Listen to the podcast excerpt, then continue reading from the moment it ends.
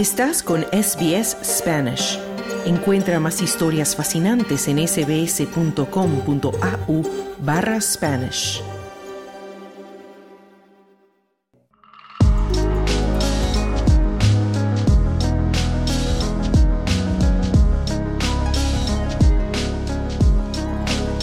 En los últimos años, se han incrementado los ataques contra obras de arte por parte de activistas climáticos, quienes han lanzado pintura o restos de comida a cuadros icónicos en concurridos museos. Recientemente se lanzó sopa a la Mona Lisa de Leonardo da Vinci en el Museo del Louvre y también se ha intentado atentado contra cuadros de otros pintores famosos como Van Gogh, Monet o Botticelli. La mayoría de las pinturas no han sufrido daños al estar protegidas por vidrios. Algunos de estos activistas han declarado que sus actos son parte de una campaña de desobediencia civil no violenta destinada a llamar la atención de la gente sobre la crisis climática y a expresar una crítica contra las acciones inadecuadas de los gobiernos del norte global para reducir las emisiones contaminantes. Estas acciones pretenden instalar en la gente el cuestionamiento respecto a qué es más importante, el arte o la vida. Para conversar sobre este tema y sobre el rol del arte y el artista en el mundo actual, nuestro compañero Claudio Vázquez conversó con el artista visual colombiano residente en Barcelona, Juan David Galindo, quien nos da su opinión sobre este tipo de activismo. Hola, antes de posicionarme sobre el activismo climático que ha lanzado Pasta de Tomate sobre obras de arte en museos del norte global, me parece interesante poner sobre la mesa eh, la pregunta de cuál es el valor que tienen esas obras de arte. A ver, es claro que estas obras de arte tienen un valor importante en la historia del arte, en el valor cultural que han hecho, pero ah, no nos mintamos, también hay otro valor tienen una aurea casi mística que tiene que ver más con un sistema artístico y con la evolución del poder que, con ellas mismas. Entonces recordemos un poco para hacer una revisión un poco rápida de, de, la pintura. La pintura en la Edad Media estaba sobre todo vinculado a temas religiosos y ahí radicaba su, su áurea única, su áurea que transmitía esta sensación de misticidad, si se puede decir, esta sensación mística al espectador que iba a una iglesia específica para verla. Posteriormente, en el Renacimiento, esto cambió. La iglesia ya no era el núcleo central del arte, todavía seguía teniendo un valor importante, claro, pero también empezaron a ver esta nueva clase social, la burguesía, que empezó a financiar otro tipo de arte y a otro tipo de artistas. En este caso, por ejemplo, recordemos el nacimiento de la perspectiva renacentista, que entonces Dios ya no era el centro de, del cuadro, el centro de lo que estructura el espacio, sino en la, perspectiva renacentista es la visión humana, es la visión humana el centro del mundo y la que configura el espacio. Pero en el Renacimiento igualmente solo había una copia de los cuadros, solo se podía ver uno y seguían teniendo esta calidad de unicidad. ¿Qué pasa cuando nace la cámara, la imprenta y posteriormente la televisión, internet en la era actual sobre esta aurea que tienen los objetos? Eh, la unicidad, la, copia de la imagen hace que esta unicidad se deshaga o pierda valor, pero me parece que sigue teniendo un, un, encanto el objeto de la Gioconda que tiene que ver con su valor económico. Es una de las obras más caras del mundo actualmente y este precio ha de emanar esta sensación mística al espectador que la mira. Y, creo que esta, este aspecto de la Gioconda muchas veces hasta puede dejar en la sombra el valor cultural real que tiene el cuadro. Que aquí yo no lo estoy cuestionando, pero estoy poniendo en evidencia este otro lado, este, esta pátina que tiene de lo que cuesta la Gioconda y esto como emana en la persona que, que lo ve. Entonces me parece interesante e, este, activismo en el sentido en que para mí justamente se activa allí. Cuando alguien echa pasta de tomate sobre estos cuadros, para mí cuestiona cuál es el rol que tienen y deja en evidencia esta pátina de su valor pues que al final es súper importante en cómo a las diferentes personas nos relacionamos con ese cuadro. Y Juan David, bueno, ninguna de estas obras ha sido dañada hasta el momento, ¿no? Y, podríamos pensar que eligieron estas obras porque estaban protegidas también por vidrios y así no llegar quizás a dañarlas permanentemente, eso no lo sabemos. Y tal vez aquí podríamos hacer una doble lectura, ¿no? Interpretativa de estos actos. Por una parte, llamar la atención, ¿no? Del público en general sobre el cambio climático, atacando obras icónicas, ¿no? Del, del acervo cultural occidental. Y por otra parte, también al atacar este tipo de obras, tal vez llamar la atención también sobre el elitismo ¿no? que rodea a este tipo de obras, a estos museos que solo pueden ser visitados por cierto tipo o cierta parte de la población, generalmente del norte global o personas menos vulnerables, digamos así. Entonces, podríamos decir que hay un intento de desacralizar también el aura del que hablabas, ¿no? En estas obras de arte, a la vez que se llama la atención sobre otro fenómeno que es el cambio climático y esto me lleva a la pregunta también de que quizás hay un reclamo también por este elitismo ¿no? que rodea al arte en general, a la cual solo cierta parte de la población está invitada, y no, por ejemplo, las mayores víctimas del cambio climático, que son las poblaciones vulnerables. En este sentido, no hay que olvidar que estos museos con grandes colecciones eh, no dejan de ser también un símbolo de, de la colonización y del norte global, del expolio del sur, una potencia no solo se construye a través de la economía y de la guerra, sino también de, del expolio cultural, de construirse a sí misma como un referente, como una capital cultural mundial, como por ejemplo puede ser el caso de, de París. Entonces, en ese sentido, yo no sé si cuestionar eso es, realmente el objetivo que tienen estos, estos activistas de la ecología. Supongo que su objetivo va más también por llamar la, la, atención sobre el cambio climático y sobre que no se están ejerciendo reales cambios para prevenir el cambio climático.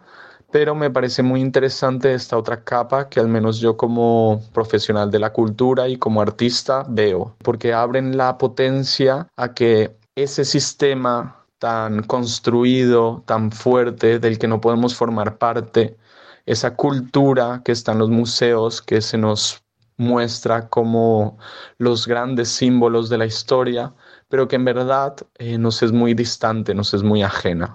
Entonces creo que ese tipo de acciones abren la puerta a poder relacionarnos con ellas desde otro punto y poder, eh, poder cuestionar y ocupar con el cuerpo y con actos de otra forma estas instituciones.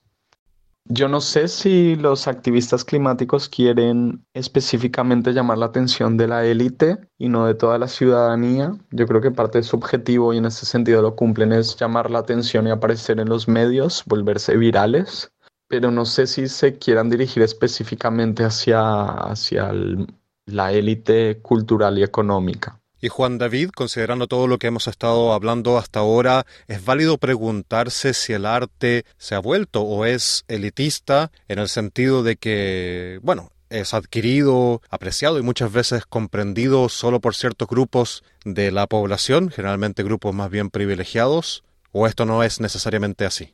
Sobre la pregunta de si es elitista el arte, yo creo que en esta pregunta hay un problema, que es el pensar que el arte se puede resumir en un tipo de arte. Me parece que estamos en un momento, y a lo mejor siempre ha sido así, en el que hay gran cantidad de prácticas artísticas eh, muy diferentes las unas de las otras. Hay mil tipos de artistas y si bien sí que hay una parte del arte que sobre todo está relacionada con el mercado del arte que mueve miles de miles de millones y que va dirigido a una pequeña élite que puede gastarse 50 eh, mil euros en una pintura. Es verdad que también hay un sector muy importante del arte que vive a pesar o al margen de este mercado puede ser un arte más vinculado con, las personas de forma directa, un arte más popular, un arte que se puede aproximar más al activismo, o también hay una gran cantidad de artistas que viven vinculados más a instituciones culturales, instituciones públicas culturales, donde el valor del arte ya no solo radica en su belleza o, en el valor económico que tiene, sino en el aporte social que pueda hacer o en las reflexiones que puedan abrir. Entonces, ante la pregunta de ¿es elitista el arte? Yo diría que una parte de él claramente sí y otra parte no. Bueno, se suele pensar que el arte y las expresiones estéticas en general van o pueden ir a la vanguardia de los fenómenos que ocurren en el mundo y en la sociedad, quizás anticipando lo que vendrá, imponiendo modelos estéticos, cuestionando el devenir. Y bueno, quiero preguntarte si esto sigue siendo así, se interpreta de esta manera, sigue siendo el arte un fenómeno que interpreta, cuestiona, anticipa o se revela a ideologías o al status quo, o se ha ido sometiendo poco a poco a las leyes del mercado y a la cultura dominante, considerando lo que acabas de decir, que igual hay muchas manifestaciones artísticas diferentes, como artistas hay en el mundo, ¿no?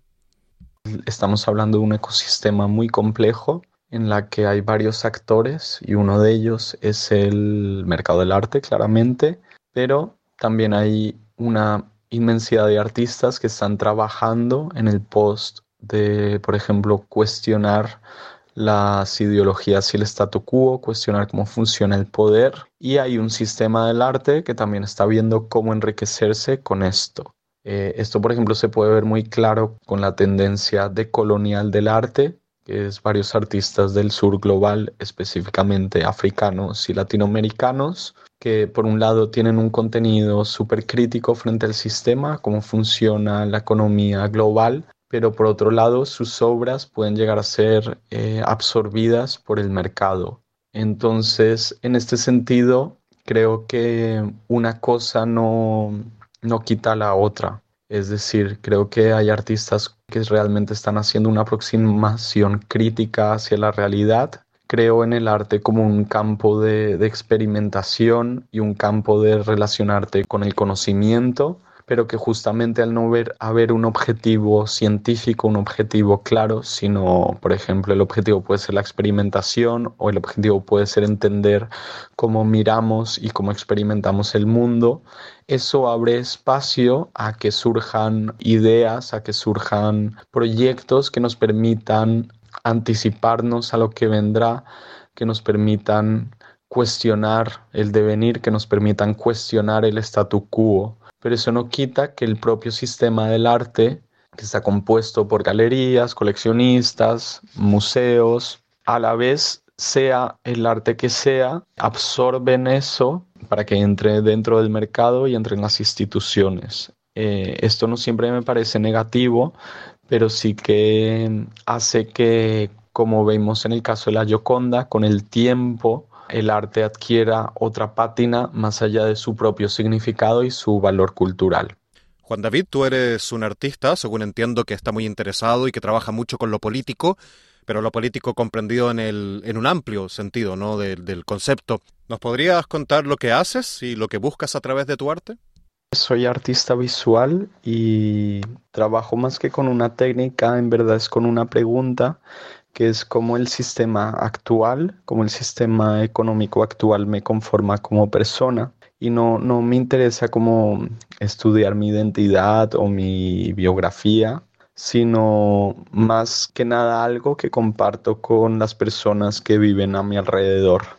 Entonces, en este sentido, lo que busco es generar un pensamiento crítico alrededor del sistema en el que vivimos y cómo nos conforma como sujetos. Pero me interesa estudiarlo como algo que me atraviesa y no como algo que es lejano. Bueno, asimismo suena muy, muy abstracto, entonces eh, les pondré unos ejemplos.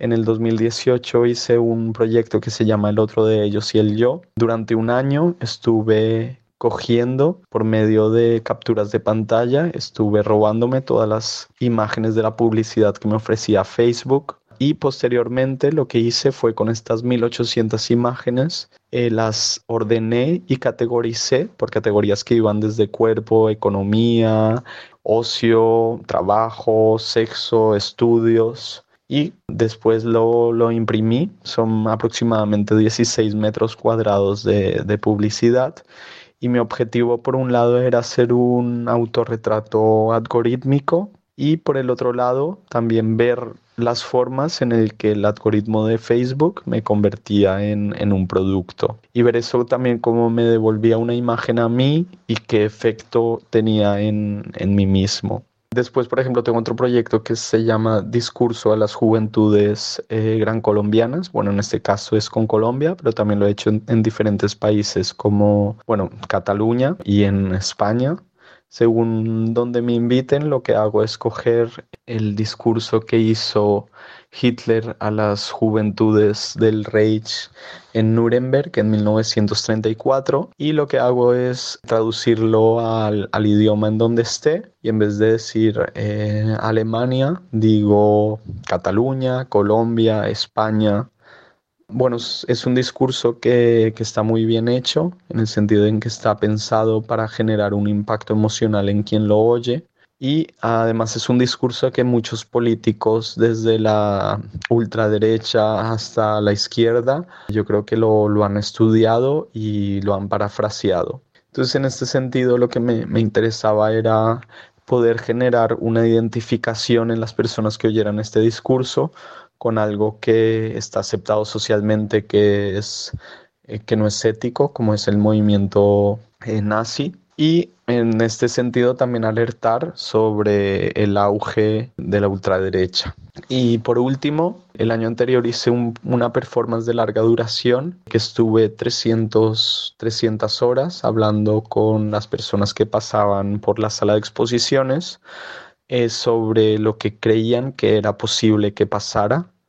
Este proyecto se llama La Oficina de los Posibles y ah, básicamente eh, estaba explorando la conversación y el encuentro como una experiencia artística y quería saber eh, lo que pensaban las diferentes personas. Esto me vino de que yo la verdad veo, por ejemplo, cuando gana la ultraderecha en los votos, que me doy cuenta que vivo en una burbuja y quería saber hasta qué punto podía tener la capacidad de conectar con personas que pensaban algo totalmente diferente hacia mí. Entonces yo establecí un método de conversación en el que no juzgaba y no interpretaba, sino mi objetivo era que las personas realmente expresaran lo que pensaban, que se sintieran cómodas. Y básicamente primero les preguntaba qué para ellas qué era importante en la actualidad. Y a partir de allí les preguntaba qué creían que iba a pasar con eso que era importante para ellas, con la única condición es que tenía que tener o teníamos que llegar en esta conversación a un, algo que tuviera una escala social.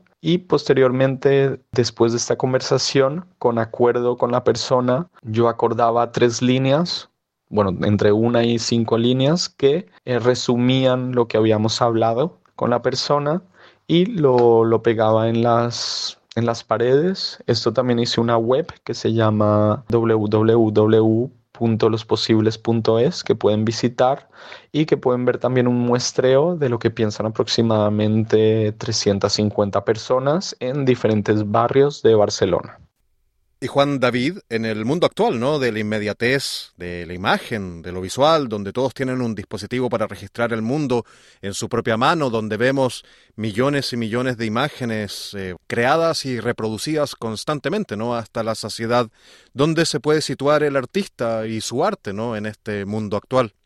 La inmediatez y el tsunami de imágenes y de información a la que somos bombardeados todas las personas está claramente cambiando la forma en la que se produce arte, o al menos para una parte de, de, los artistas, pero no solo la forma en la que se produce, sino la forma en que se recibe. Entonces, por un lado, a mí me parece interesante que se está cuestionando ciertos valores, como por ejemplo el de la unicidad, cuestionando el valor de por ejemplo, sea el valor de la autoría, en el sentido de que se está empezando a hacer prácticas que lo que son es como un estilo de collage, solo que audiovisual, por ejemplo, en la que uno, en la que el artista se apropia de diferentes materiales para generar un material nuevo. Por ejemplo, en esta línea hay muchos artistas que creen que no es necesario generar más imágenes, pues sería contribuir a este tsunami, sino ya componer con las que ya tenemos el post-internet también ha cuestionado un poco la virtuosidad en el arte y esto me parece interesante porque abre la puerta a que todos podamos ser artistas o abre la puerta a otros valores como el concepto, la emoción. También me parece que, por ejemplo, las lógicas de, de Instagram y de YouTube, aunque parezca paradójico, creo que también ayudan a la presencia del cuerpo. Ah, es paradójica esta presencia del cuerpo porque si bien puede haber una objetivación, o sea, se vuelve un objeto la imagen de la persona, pero también hay una carga fuerte del cuerpo actuando, el cuerpo enunciando, que puede ser un cuerpo privilegiado, pero también puede ser un cuerpo sometido y que en ese sentido se politiza al hacerlo. Pero a la vez no hemos de olvidar, por ejemplo, que Meta, es decir, Instagram y Facebook, es una multinacional que cotiza en bolsa, es decir, que a la vez que pueden ser un medio de expresión, son un medio de rentabilizar la creatividad humana. Entonces el arte, al ser cada vez más masivo, lograría potenciar su capacidad de cuestionar, de interpretar, su sentido estético, o más bien se iría diluyendo, perdiendo su importancia y su poder, ¿no? A la vez al, ser tan masivo, ¿no? Al, al estar tan a la mano. A mí personalmente me parece que hay un peligro en lo masivo, que es la repetición de lo mismo, ¿no? A veces vemos 20 películas y todas tienen la misma estructura narrativa, la misma forma de contar, la misma forma de manipular al público. Y esto me parece peligroso porque se termina, ¿no? Cuando algo se repite muchas veces, se termina generando como la idea de que es natural, de que las cosas son así. Y eso me parece súper peligroso.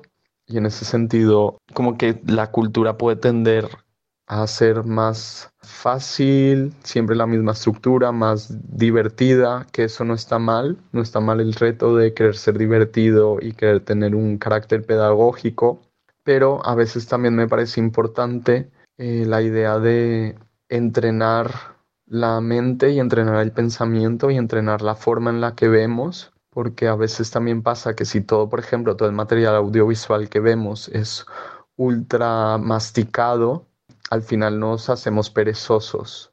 No, no, no estoy diciendo con esto que, que seamos estúpidos, o sea, no, estoy diciendo con esto que la televisión nos vuelva estúpidos, que las redes sociales nos vuelva estúpidos, porque como dije, me parece que abren otras nuevas formas de relacionarse con la cultura, pero también tiene el peligro de reproducir siempre lo mismo y esto sí que me parece un, un grave problema que creo que los artistas hemos de saber generar otras cosas unas cosas que pueden ser divertidas, pero también pueden ser lentas o también podrían ser eh, difíciles de entender, que necesiten un análisis, que tengan diferentes capas.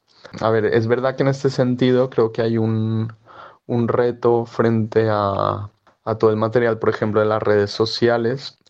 Yo creo que el artista, desde mi punto de vista, tiene que tener en cuenta este cambio en el que no puede pretender hacer cosas encriptadas que nadie entienda, pero a la vez no tiene que renunciar a trabajar con cosas como puede ser el misterio, la duda, una pregunta, una paradoja y sobre todo con trabajar con diferentes capas de profundidad.